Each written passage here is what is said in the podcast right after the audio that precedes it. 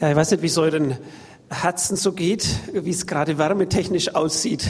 Und ob euch jetzt eine lange oder eine kurze Predigt wünscht, hier aus der Ecke kam vorhin schon eine feurige Predigt. Das ist das äh, Gute an der Predigt, das kann man nicht selber machen, ob die feurig wird oder nicht. Ich muss euch aber einen anderen Gedanken mitteilen, der mir vorhin kam, als wir dort in der Ecke zusammenstanden, wo wir ein bisschen gefroren haben und gebetet haben. Ich hatte den Eindruck, dass Gott durchaus sagt, schau mal nicht nur auf deinen Körper, der vielleicht im Moment ein bisschen zittert, der friert, dem Wärme fehlt, sondern schau auch mal auf dein Herz, ob es in dem vielleicht manchmal so aussieht, wie es dir jetzt im Moment geht. Ob du schon weißt von der Wärme, die dich normalerweise umgibt und die dir schon so gewohnt ist, dass du sie gar nicht mehr wahrnimmst. Wärme, die ich übersetzen möchte mit der Gegenwart Gottes mit dem, dass wir uns nach der Gegenwart Gottes sehnen, so wie wir uns jetzt freuen würden, wenn jemand hier reinkommt und sagt, Heizung funktioniert wieder. Heizung, die uns schon so vertraut ist, dass wir sie gar nicht mehr richtig wahrnehmen. Und vielleicht geht es uns manchmal mit der Gegenwart Gottes genauso. Ich will von deiner Liebe singen, das haben wir gerade gesungen. Das ist der Kern dessen, worum es geht, wenn wir über Beten und Dienen reden, denn sonst rutschen wir sehr schnell ab in so eine Dienstmentalität, dass es halt sein muss. Aber vielleicht ist es gut, wenn wir noch mal ein paar Sekunden die Köpfe senken. Und wem von euch das ähnlich gehen mag, wie mir das vorhin so durchgegangen ist, dass wir uns vielleicht zu sehr an die Gegenwart Gottes gewöhnt haben, sie gar nicht mehr so schätzen in dem Maß, wie es ist, dann lasst uns das Gott gegenüber neu ausdrücken und dann erwarten, was er jetzt tut und wie er zu uns redet.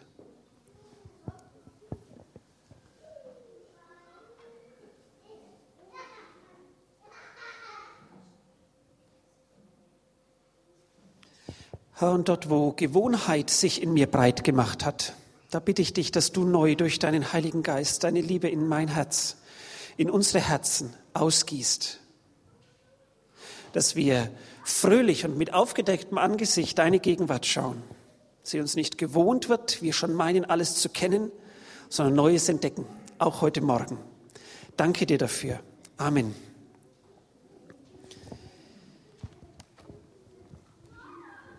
Gemeinsam beten und dienen, das ist das Motto, das über der Allianz Gebetswoche steht. Und über jedem Tag oder über jedem Gebetsabend kommt dann noch so ein kleiner Nachsatz. Und der kleine Nachsatz für den Sonntag heute, für den Auftakt heißt, gemeinsam beten und dienen, weil Jesus es will. Jetzt weiß nicht, wie es Ihnen, wie es euch so geht, wenn ihr diese Aufforderung hört. Gemeinsam beten und dienen. Ich sage Ihnen ehrlich, was mein erster Impuls war. Mein erster Impuls war, wie attraktiv ist das denn? Beten und dienen.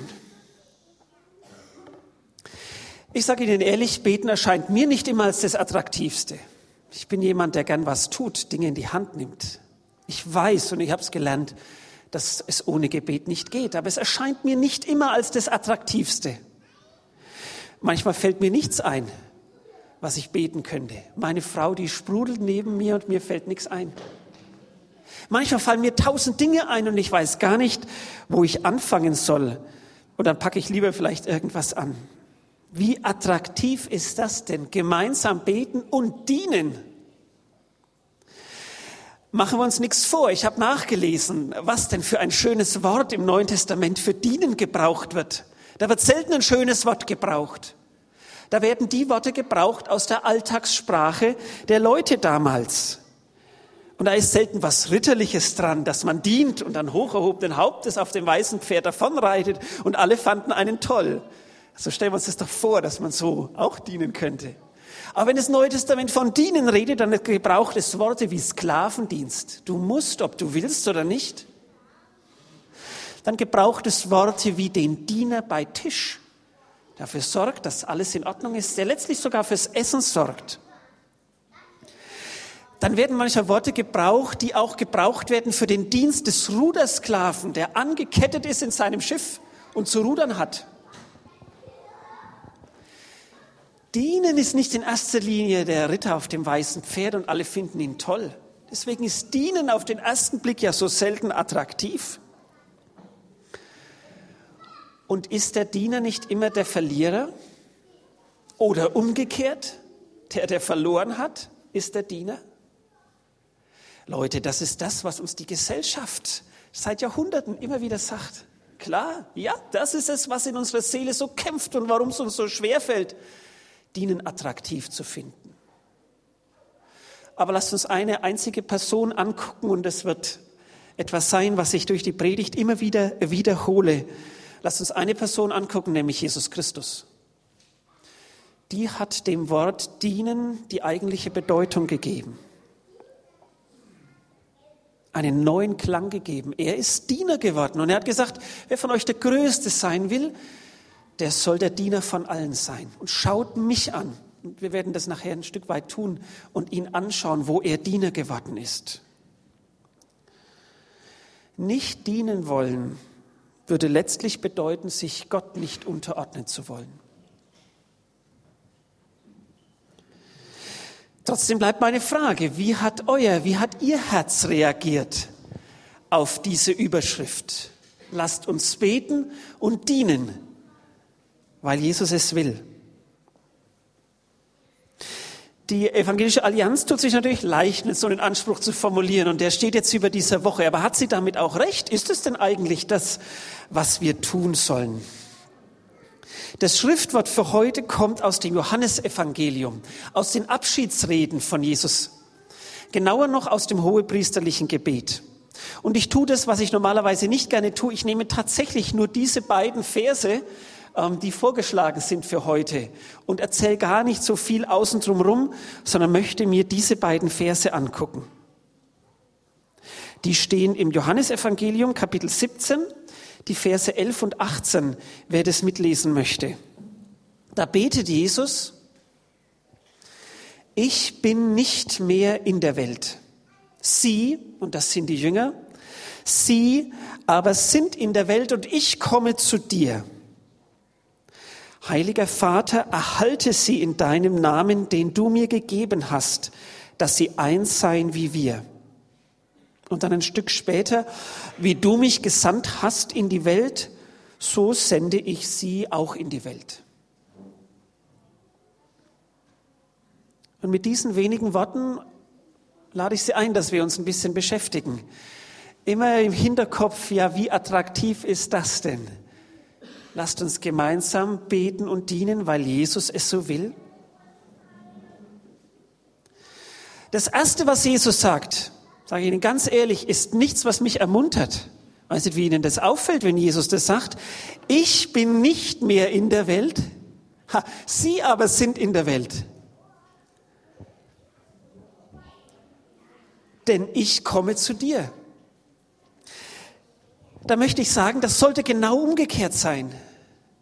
Jesus, wenn du möchtest, dass in dieser Welt sich was zum Besseren kehrt, dann geh besser nicht. Dann solltest du hier sein und nicht ich. Nichts ich sollte übrig bleiben als Zeuge für dich in der Welt, sondern du solltest da sein. Denn wenn ich mich erinnere an all das, was du getan hast, du bist derjenige, der Wunder tut. Du bist derjenige, der barmherzig mit Menschen umgeht. Du bist derjenige, über den gesagt ist, er hat immer das getan, was er den Vater hat tun sehen. Du bist derjenige, dem Beten nicht schwerfällt. Du bist derjenige, der gedient hat. Und du sagst, dass du zum Vater gehst und deine Jünger hier übrig lässt? Das ist kein zufälliger Nebensatz, den Jesus so ausgesprochen hat, sondern er hat es klar als Aufgabe gesetzt. Ich gehe, ihr bleibt da. Das ist Standortbestimmung. Und Jesus hat an anderer Stelle gesagt, es ist gut, dass ich weggehe. Ich meine, inzwischen haben wir dann verstanden, warum es gut ist, weil durch den Heiligen Geist er wieder in uns und bei uns ist. Für mich gilt es als erstes festzuhalten, dass, dass wir hier in der Welt sind, mit all den Tiefen und Höhen, mit all dem, dass wir uns manchmal an die Welt gewöhnen und vergessen haben, wie der Himmel ist, mit all dem, dass wir Leid aushalten, manchmal Leid, wie es jeder Mensch aushält, und manchmal Leid um Jesu Christi willen. Das ist kein Zufall. Das ist nicht etwas, was Jesus aus Versehen gemacht hat. Er hat es bewusst gesetzt seinen Jüngern, hat gesagt, ihr seid in der Welt und, und ich gehe. Es ist kein Zufall, dass ich da bin. Wir als normale Christen an dem Ort, wo Jesus uns hingestellt hat. Salz und Licht zu sein, zu beten und zu dienen. Das ist das Erste. Standortbestimmung. Ich gehe weg, ihr bleibt da. Dann muss ich sagen, wenn Jesus sowas sagt, dass nicht nur ich da bleib und er vielleicht auch, aber nicht mal das tut er ja, ich bleib da und er geht weg, dann muss ich sagen, Jesus, jetzt bräuchte ich was Ermunterndes und Auferbauendes. Weil im Himmel, auch wenn ich ihn mir nicht immer gut vorstellen kann, ja, da wäre ich auch gern. Aber ich bleib hier auf der Erde. Hast du vielleicht noch ein bisschen mehr, was du mir sagen könntest? Und tatsächlich, nach dieser Standardbestimmung äh, betet Jesus weiter.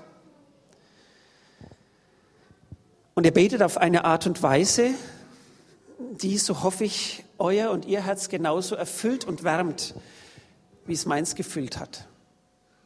Denn nach dieser Standardbestimmung, was betet Jesus? Heiliger Vater, erhalte sie in deinem Namen, den du mir gegeben hast, dass sie eins seien wie wir. Gerade als ob Jesus es wüsste, hey, und er wusste es, er war Mensch wie du und ich. Gerade als ob er gewusst hätte, was in meinem Herzen vorgeht, wenn ich höre, hey, Martin, ich lass dich mal hier in der Welt, ach und übrigens, ich gehe. Gerade als ob er gewusst hätte, wie es meinem Herzen geht, kommt dieses Gebet. Heiliger Vater, erhalte sie in deinem Namen. Drei Dinge fallen mir an diesem nächsten Vers auf. Das erste ist diese Ansprache unseres Gottes. Heiliger Vater. Und jetzt lasst mal weg, dass euch dieses, äh, dieser, dieses Wort bekannt ist, Heiliger Vater in Bezug auf einen bestimmten Menschen. Ja, lasst es jetzt einfach mal weg, denn sonst funktioniert es nicht. Heiliger Vater. In diesen beiden Worten beschreibt Jesus Christus die wesentlichsten Eigenschaften unseres Gottes.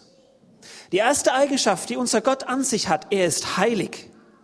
Das ist eine Eigenschaft, die wir als seine Kinder nie vergessen dürfen. Denn sonst wird er so dieser liebe Gott im Himmel und der wird schon alles irgendwie richten. Aber die erste Eigenschaft, die Jesus Christus benennt, ist, euer Gott im Himmel, er ist heilig. Das spricht davon, dass unser Gott unendlich erhaben ist.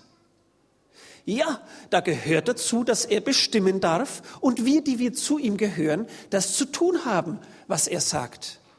Nicht umsonst heißt der Jünger im Englischen der Disciple, richtig? Und da steckt Disziplin dahinter. Hey, auch wenn uns das nicht mehr schmeckt und wir das weder gerne hören noch gerne predigen, das gehört dazu. Unser Gott ist heilig. Er ist unendlich erhaben. Und das ist das Erste, was Jesus ausspricht über diesen Gott, den wir haben. Er ist heilig, unendlich erhaben. Er ist König und Herrscher dieser Welt. Und wir bekennen ihn als unseren Herrn. Und eben nicht nur als den Herrn Jesus, so wie es den Herrn Schellenberger gibt, sondern er ist echt Herr und darf sagen, wo es lang geht. Aber Jesus sagt, er ist der heilige Vater. Und was bringt Jesus hier zum Ausdruck? Neben der unendlichen Erhabenheit, die in dem Wort heilig steckt, die unendliche Nähe, die dieser Herrscher zu seinen Kindern hat. Und diese zweite wesentliche Eigenschaft unseres Gottes, die gilt es genauso wenig zu vergessen.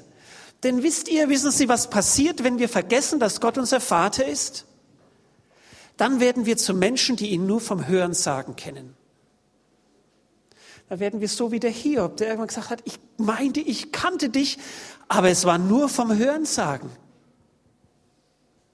Wenn wir vergessen, dass unser Gott nicht nur der Heilige ist, sondern der Vater ist, dann verpassen wir, dass wir in seine Gegenwart laufen. Dann gewöhnen wir uns vielleicht dran und Kälte breitet sich aus. Darum gilt es, beide Facetten, die Jesus Christus hier benennt, in diesem einen Ausspruch, heiliger Vater, nicht zu verpassen. Denn er ist beides, unendlich erhaben und unendlich nahe. näher und noch näher. Ich glaube, es war der Jürgen Wert, der uns mal wieder in Erinnerung gerufen hat in den letzten Wochen. Wir sind keine Religion des Buches, sondern eine Religion der Beziehung. Es war Gott nicht genug, dass er die Bibel inspiriert hat, in der er sich geoffenbart hat, sondern was hat er getan? Seinen Sohn hat er geschickt in diese Welt und hat sich in ihm offenbart mit seinem Wesen, mit all dem, was er über uns denkt, wie er sich uns vorstellt, dass er sich über seine Kinder freut, ihnen gerne nahe ist. Ich wünsche uns so sehr, dass wir diese Balance nicht verpassen zwischen einer dieser beiden Eigenschaften Gottes und er nur noch ein lieber Gott wäre, der sich auch übrigens den anderen Göttern dann leicht anpassen lässt, die es in der Welt gibt, oder nur noch ein Gott ist, den wir vom Hören sagen kennen. Heiliger Vater. Und dann sagt er, erhalte sie. Und dann muss ich sagen, Jesus, ja, genau das ist, was ich brauche.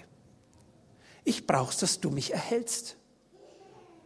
Denn sonst gehe ich unter in meinem Alltag.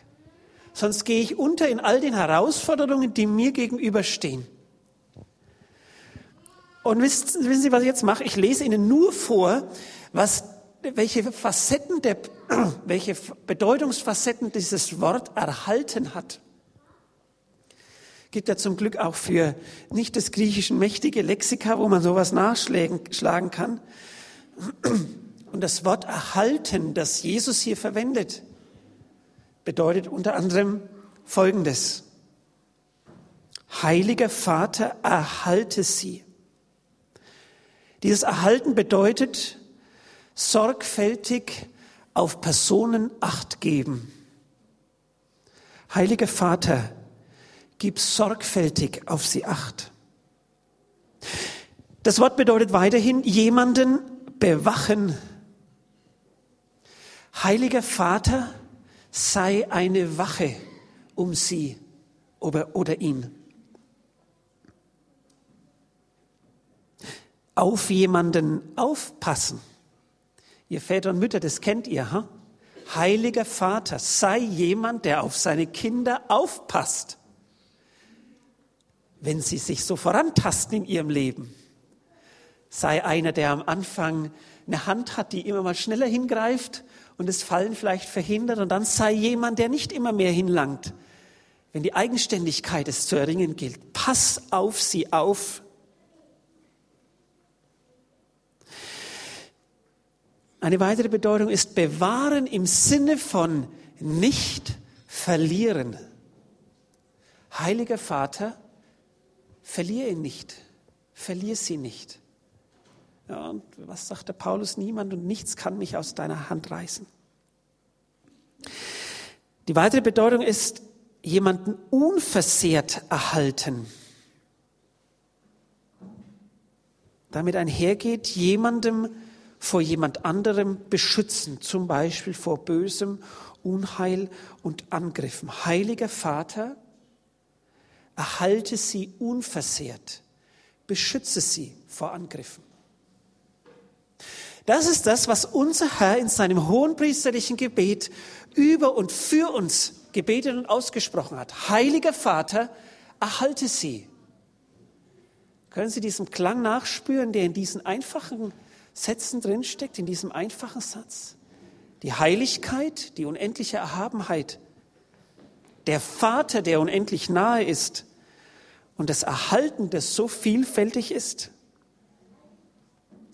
Denn er sagt es ja eben nicht zu irgendjemanden. Er sagt es eben nicht zum Petrus und sagt, sieh mal zu, dass du auf deine Herde hier achtest. Oh, Hilfe. Ha, da wäre die verloren gewesen. Zu wem sagt er das? Auch nicht zu einem Engel. Nicht mal zum Erzengel Gabriel sagt er, ach, könntest du bitte auf den Haufen hier aufpassen? Zu wem sagt das? Zu diesem heiligen Vater, zum Schöpfer von Himmel und Erde. Hey, und der kann, oder? Der kann. Wenn Jesus ihn bittet, erhalte sie, ja, dann ist es jemand, der kann. Da muss ich dann nachschlagen. Und da sind mir so viele Dinge eingefallen. Da möchte ich nämlich meiner Angst, die manchmal kommt, ins Gesicht lachen. Kennt ihr so eine Angst, die einem manchmal kommt, wenn man denkt, wie soll ich die Woche überstehen, die vor mir ist? Wie soll ich mit dem reden? Wie soll ich mich mit dem wieder versöhnen? Wie soll ich diese oder jene Sache in Ordnung bringen? Wie soll ich dort die richtigen Worte finden? Dieser Angst können wir ins Gesicht lachen. Warum? Weil über uns jemand wacht, auf uns jemand aufpasst, uns jemand erhält, der es wirklich kann, nämlich unser heiliger Vater. Wir können den Gedanken von Minderwertigkeit ins Gesicht lachen. Diesen Gedanken, die kommen und sagen, hey, das hat Jesus aber falsch gemacht, dich auf der Erde zu lassen und selber in den Himmel zu gehen. Schlechte Standortbestimmung. Nein, denen können wir ins Gesicht lachen und sagen, auf mich passt jemand auf, mich erhält jemand, mich erhält jemand bei Kräften, der es wirklich kann. Lach dieser Angst ins Gesicht dieser Minderwertigkeit, diesem Ich kann nicht. Letztlich, und das hat Paulus im Korintherbrief gemacht, dem Teufel selbst. Tod, wo ist dein Sieg? Tod, wo ist dein Stachel? Was bleibt dir denn jetzt noch? Auf unserer Seite steht der Heilige Vater.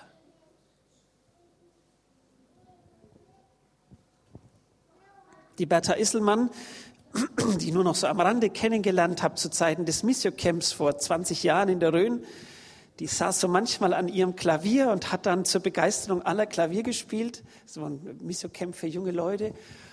Und den Satz, den sie immer wiederholt hat, ob er der jetzt hundertprozentig gepasst hat oder nicht, aber dadurch ist er mir hängen geblieben, war, dass sie gesagt hat, Jesus und ich, wir zwei, sind immer die stärkste Partei. Oh, und das stimmt weil Jesus gebetet hat, heiliger Vater, erhalte sie. Ja, und dann kommt dieser Nachsatz in deinem Namen, den du mir gegeben hast, dass sie eins seien wie wir. Und wieder mal, wenn solche großen Dinge Jesus ausspricht, wieder mal steht hier nicht, Streng dich an, dass du eins bist mit dem anderen. So wie so oft die anderen Dinge, die Jesus über uns ausspricht, die wir sind, nicht mit einem Du sollst verknüpft sind, sondern mit einer Zustandsbeschreibung, mit einer Wesensbeschreibung. So bist du. Und so spricht er auch hier aus, damit sie eins seien. Oh, und dann setzt er die Latte nicht so hoch, dass man denkt, na gut, wenn wir uns mal ordentlich anstrengen und den Hochsprung trainieren, dann können wir da schon drüber kommen er setzt sie auch nicht so hoch, dass es vielleicht einem Stabhochspringer gelingt, sondern er setzt die Latte für die Einheit so hoch, dass wir klar sie aus eigener Kraft nur reisen können. Dass sie eins seien, wie wir eins sind. Der Vater und der Sohn. Und ich werde darüber überhaupt nicht viel sagen.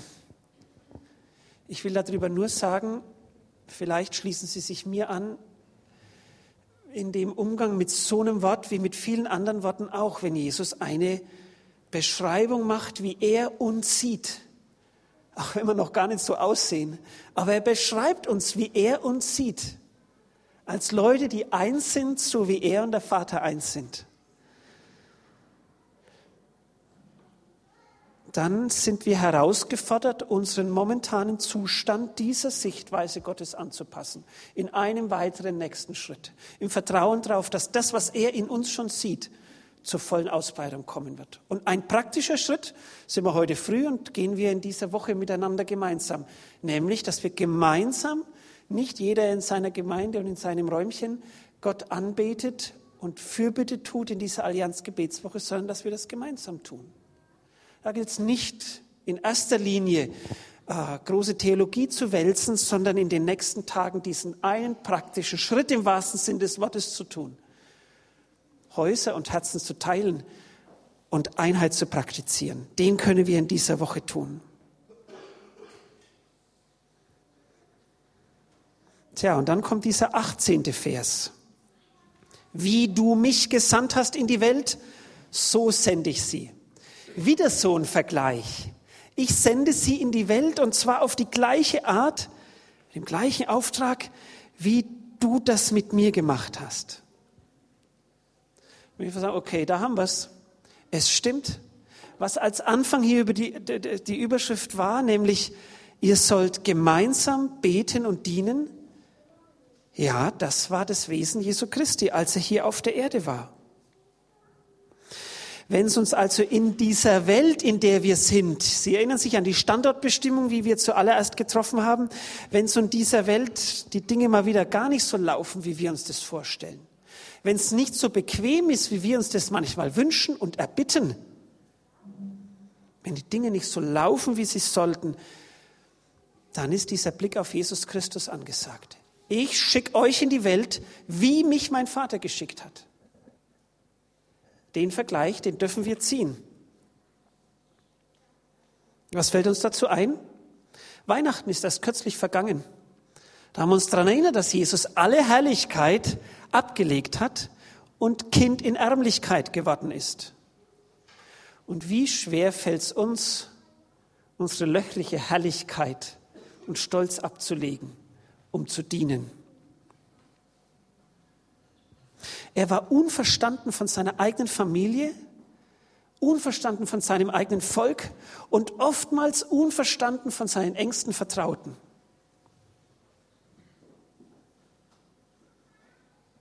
Er ist gekommen, das gnadenreiche Jahr des Herrn auszurufen. Er hat gedient und gebetet, oft Tage und Nächte lang. Er hat das getan, was er den Vater tun sah. Er hat Gott früh am Morgen gesucht, er hat Kranke geheilt und andere Wunder getan. Er ist barmherzig mit Menschen umgegangen, hat ihnen das Wesen Gottes, dieses heiligen Vaters näher gebracht. Und letztlich hat er sein Leben für uns gegeben. Paulus hat es auf den Punkt gebracht. Orientiert euch an Jesus Christus. Philipperbrief. Obwohl er Gott in allem gleich war und Anteil an Gottes Herrschaft hatte, bestand er nicht auf seinen Vorrechten. Nein, er verzichtete darauf und wurde rechtlos wie ein Sklave. Er wurde wie jeder andere Mensch geboren und lebte als Mensch unter uns Menschen. Er erniedrigte sich selbst und war Gott gehorsam bis zum Tod, ja bis zum schändlichen Tod am Kreuz. Wie du mich gesandt hast in die Welt, so sende ich sie auch in die Welt. Ich habe also zum, zum Abschluss meiner Predigt nichts Neues, keinen Schlüssel, den wir so gerne hätten, damit wir ihn umdrehen können und alle Dinge funktionieren. Was am Schluss bleibt, ist das, was Christen vor uns durch die Jahrhunderte hindurch immer wieder gemacht haben, nämlich Jesus angesehen. Der gesagt hat, wie mich mein Vater gesandt hat, so sende ich euch und dann lasst uns immer wieder sein ganzes Leben angucken und seine Jünger, seine Nachfolger werden. Und jetzt? Und jetzt? Jetzt lasst uns fröhlich fortsetzen oder vielleicht wieder neu beginnen, was zu Recht als Auftakt über diese Allianz Gebetswoche steht. Lasst uns gemeinsam beten und dienen, weil Jesus es will. Ja, wir haben uns wieder daran erinnert, es stimmt, Jesus will das. Und wir haben uns auch daran erinnert, wir sind damit nicht allein. Wir haben den Größten, den Herrn des Himmels und der Erde, der uns erhält. Also lasst uns tun. Auf der einen Seite, ja, lasst uns beten und Fürbitte tun. Und das wollen wir gemeinsam auch heute gleich nach der Predigt beginnen. Letztlich für alle Menschen, so sagt es der Paulus. Beten und Fürbitte auf der anderen Seite, dienen auf der anderen Seite. Salz und Licht sein, unserem Nächsten dienen. Und immer dran denken, es geht nicht in erster Linie darum, dieser Ritter auf dem weißen Pferd zu sein, den alle bewundern und anhimmeln, weil der so ritterlich dient. Sondern dienen bedeutet nicht auf die Nebeneffekte achten, nicht gucken, wie reagiert denn das Publikum? Wie reagiert denn derjenige, dem ich gerade diene? Und welchen Vorteil kann ich daraus ziehen? Und letztlich gilt hier auf Jesus sehen, ihn sich zum Vorbild nehmen, der von sich gesagt hat, ich bin unter euch wie ein Diener. Das ist das Erste, was ich für mich festhalten möchte. Fortsetzen, das, was wir begonnen haben. Beten und Fürbitte tun und unserem Nächsten dienen. Das Zweite, wozu ich Sie ermuntern möchte, ist, hellhörig zu bleiben, was Gott tut, was Gott auf unser Gebet hin tut. Das ist schlichtweg gefasst mit dem Wort Zeugnis geben. Das ist eine so wichtige Sache, dass wir einander erzählen, was Jesus in unserem Leben tut, wie Jesus reagiert hat auf unsere Gebete. Nicht, um selber besser dazustehen. Sind wir ehrlich, manchmal schwingt sowas mit, das passiert. Aber darum geht's uns doch im Herzen nicht. Es geht uns tatsächlich darum, Gott groß zu machen, um den anderen zu ermuntern, auch wenn du gerade durch das dunkle Tal gehst und es aussieht, als ob Jesus, als ob Gott nicht reagieren möchte. Ich glaube mit dir dran, dass er reagieren wird. Ich erzähle dir von meinen Erlebnissen, die ich habe. Äh, und ich mache immer wieder die Erfahrung, dass Gott nicht nur in der Gemeinde und in der Familie wirkt, sondern auch im Job, im Beruf. Ich hatte diese Woche ein Vorbereitungstreffen für ein neues großes Projekt, das wir mit ein paar Partnern ähm, in Europa planen. Und ich bin dort mit Zittern hingegangen. Warum? Also richtig gezittert nicht, aber innerlich. Denn das, was der Projektleiter uns als Thema meiner Gruppe und mir gegeben hat, das wusste ich, das passt eigentlich nicht richtig zu uns. Ich hätte viel lieber was anderes gemacht. Aber das Geld war begrenzt und er wusste schon ganz genau, wie alles laufen soll. Und so, als wir da dann ankamen, habe ich Gott gebeten, dass er das richtig ausrichtet. Und nachdem ich meinen Vortrag gehalten hatte, und der war nicht mal richtig gut, hat sich der Projektleiter so zurückgelehnt und hat gesagt, wisst ihr was? Wir lassen Fraunhofer machen, was sie wollen. Und als ich ihm gesagt habe, das, wenn es so ist, dann brauchen wir ein bisschen mehr Geld. Und dann hat er gesagt, dann kriegt ihr auch noch ein bisschen mehr Geld. Ich habe noch keine Ahnung, ob das Projekt tatsächlich bewilligt wird, ob es funktionieren wird oder nicht. Aber wichtig war in diesem Moment, Gott hört tatsächlich mein Gebet. Bleibt dran und ermuntert einander dadurch, dass ihr davon erzählt. Und ich finde es prima, dass Gott nicht nur auf Gemeinde achtet, sondern auf kleine Frauenhofergruppen auch. Und das Dritte, und das hängt damit zusammen, wenn wir so beten wollen wie Jesus, dann lasst uns nicht in erster Linie nach unseren Wünschen beten, sondern eins werden mit dem Willen Gottes. Und wie funktioniert es? Auch hier gibt es keinen echten Schlüssel. Der Schlüssel dafür lautet, Jesus angucken. Von Jesus lernen, wie das Wesen Gottes ist. Dann können wir in Gottes Willen beten. Der Wolfram Kopfermann, der hat einen Satz gesagt, der ist mir durch und durch gegangen. Der hat gesagt, ich bin sicher, dass von 100 Christen weit über 75, also das ist nicht die Jahreszahl, sondern also 75 von diesen Christen Gott für ihre Zwecke gebrauchen. Das nennen sie dann beten. Und ich meine, klar, also ich gehöre zu den 25 und ihr auch alle. Aber es mag manche Christen geben, auf die das tatsächlich zutrifft. Die das Hinbeten von eigenen Wünschen an Gott als Gebet betrachten. Hey, und das darf der Anfang sein, da sind wir uns einig, so darf es losgehen, ja.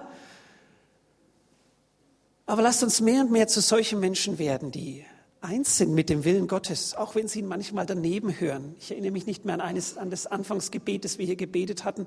Nicht immer wird alles so funktionieren, was wir in deinem Namen anfangen. Ja, das stimmt. Aber wird es mal schief gehen. Aber ist doch nicht schlimm. Wir Kinder haben doch einen Vater im Himmel, der auf uns aufpasst. Aber lasst uns nicht da nachlassen, sondern zu Menschen werden, die Gottes Willen suchen und in diesem Willen beten. Denn so wie diese 75 Prozent, wenn es denn stimmt. Nein, so wollen wir nicht sein. Und damit lade ich euch, lade ich Sie jetzt ein, dass wir anfangen, in diese Allianz Gebetswoche zu gehen mit Gebet. Können wir die erste Folie bitte haben? Und ich schlage drei kurze Gebetsrunden vor. Das ist ja das Gute am Gebet, das muss nicht lang sein. Äh, die erste Gebetsrunde, wenn wir zur nächsten Folie kommen können, und die habe ich tatsächlich übernommen von dem, was äh, vorgeschlagen ist für den heutigen Tag, hat nämlich den dicken Vorteil, dass wir uns verbunden wissen mit vielen anderen Christen, die jetzt in diesem Moment genau das Gleiche beten. Und das Erste, wozu ich Sie einladen möchte, und das tun wir in der großen Runde, und ich lade ein, dass die, die mutig sind, das laut tun. Und ihr seid ja hier zu Hause, Elianer, ihr könnt es laut tun. Äh, und Archianer, ihr, wenn ihr euch traut, auch, sagt Gott Dank, betet ihn an. Diesen Herrn, über den gesagt ist, er ist der heilige Vater und er passt auf uns auf. Die Hingabe, die Jesus an seine Jünger, an euch, an mich, aber darüber hinaus an die Welt hat. Lasst uns ihm Dank sagen, dass Jesus uns alles gibt, was der Vater ihm gegeben hat. Lasst uns Dank sagen dafür, auch wenn es im ersten Schritt schwer fallen mag, dass er gegangen ist und es gut für uns ist. Warum? Weil er uns den Heiligen Geist gegeben hat. Lasst uns dafür Danke sagen, dass er dieses Gebet nicht nur einmal gebetet hat, sondern dass er stetig für uns beim Vater eintritt. Lasst uns danken für die Chancen, die vor uns liegen und für die Vielfalt, die wir hier am Leib Christi schon anfangen zu repräsentieren, die aber noch größer werden. Da lade ich Sie ein. Zwei Minuten, drei Minuten. Und wer möchte, kann aufstehen. Dann ist nicht so auffällig, dass man sich mal wieder die Beine vertreten muss. Ich konnte mich hier einigermaßen bewegen. Und lasst uns Gott Danke sagen im ersten Schritt. Und ich, wir gehen dann gemeinsam zum zweiten über.